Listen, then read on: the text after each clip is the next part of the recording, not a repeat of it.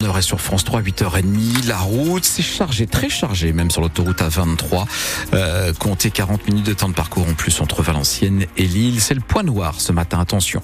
Euh, D'autres difficultés avec un trafic ralenti sur la 1 et sur la 25. La météo Thomas, on parle de température particulièrement basse ce matin. Oui, des températures qui baissent même plus on avance, plus euh, les minutes s'égrènent, puisque là on était à moins 4 tout à l'heure dans la métropole lilloise. Ça tombe à moins 5, moins 6 degrés désormais à Maubeuge et à Saint-Hilaire sur Elpe, moins 5 également à Valenciennes, moins 4 à Hasbrook, moins 3 sur le littoral, pas plus euh, de 0 degré pour les maximales cet après-midi. En revanche, ce sera avec du soleil. Et Thomas, pour Marine Tondelier, les écologistes ne sont pas responsables des inondations dans le Nord et dans le Pas-de-Calais. À Boulogne-sur-Mer, hier matin, une soixantaine d'agriculteurs se sont rassemblés le long de la Liane à l'appel de la FDSEA du Pas-de-Calais avec une grue.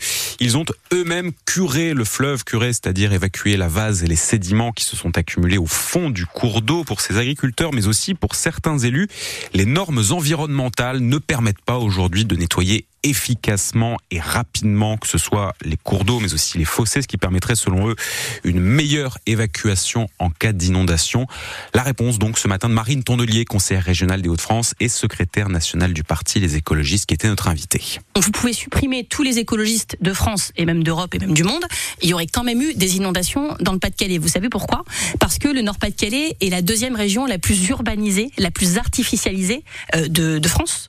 Et que euh, quand vous bétonner un sol au lieu d'être une éponge qui va aspirer euh, le, le, les précipitations ou une expansion de crue, ça devient une toile cirée.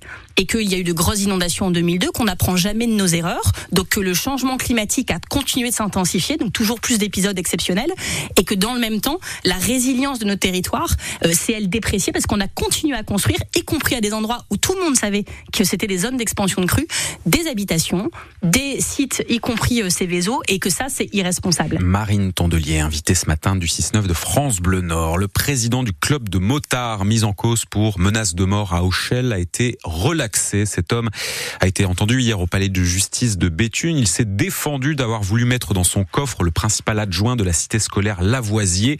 Ces mots ont peut-être été prononcés, mais il était question, selon le mis en cause, d'un fût de bière qu'il fallait emmener en Belgique. Cette affaire remonte au mois de novembre quand des motards sont intervenus à Auchel pour prendre la défense d'une élève victime de harcèlement. Le motard a beau avoir été relaxé, il est condamné pour une autre affaire de menace prononcée à l'encontre cette fois-ci de deux agents de surveillance de la voie publique. Le Nord et le Pas-de-Calais y échappent pour le moment, mais six départements des régions Normandie et Île-de-France sont ce matin en vigilance orange, neige, verglas. Les deux cumulés ont provoqué des accidents dès hier soir et encore ce matin, selon le ministre des Transports Clément Beaune. 400 véhicules étaient encore en difficulté sur l'autoroute A13 avant 8 heures. Clément Beaune qui gère d'une certaine manière les affaires courantes puisqu'un remaniement est en préparation. La première ministre Elisabeth Borne a présenté hier la démission de son gouvernement, démission qu'Emmanuel Macron a acceptée dans la foulée selon l'Elysée. Le nom de son successeur devrait être annoncé en fin de matinée. D'ici là, donc, les 16e de finale de la Coupe de France de foot. Le tirage au sort d'hier soir nous permet déjà de faire quelques pronostics puisqu'on sait qui affrontera qui. Le LOSC, par exemple, qui bénéficie d'un tirage plutôt facile puisque les Lillois joueront contre le Racing Club de France, club de 4 division en National 2, National 2 également tiré par Dunkerque qui a qui jouera contre le club du Puy-en-Velay. Valenciennes de son côté jouera contre le Paris FC, donc deux équipes de Ligue 2.